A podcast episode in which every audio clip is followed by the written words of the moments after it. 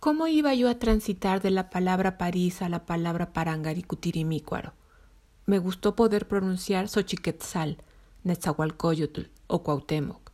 y me pregunté si los conquistadores se habían dado cuenta quiénes eran sus conquistados.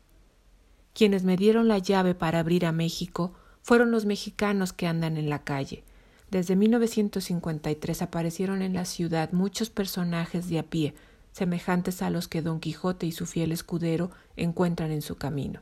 Un barbero, un cuidador de cabras, Maritornes la ventera. Antes, en México el cartero tenía uniforme cepillado y gorra azul, y ahora ya ni se anuncia con su silbato solo avienta bajo la puerta la correspondencia que saca de su desvencijada mochila. Antes también el afilador de cuchillos aparecía empujando su gran piedra montada en un carrito producto del ingenio popular, sin beca de Consejo Nacional de Ciencia y Tecnología, y la iba mojando con el agua de una cubeta.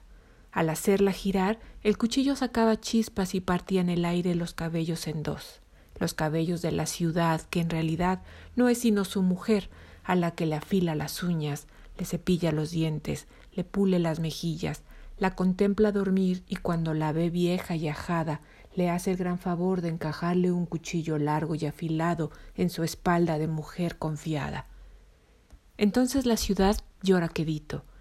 pero ningún llanto más sobrecogedor que el lamento del vendedor de camotes, que dejó un rayón en el alma de los niños mexicanos porque el sonido de sus carritos se parece al silbato del tren, que detiene el tiempo y hace que los que abren surcos en la milpa levanten la cabeza y dejen el asadón y la pala para señalarle a su hijo Mira el tren, está pasando el tren,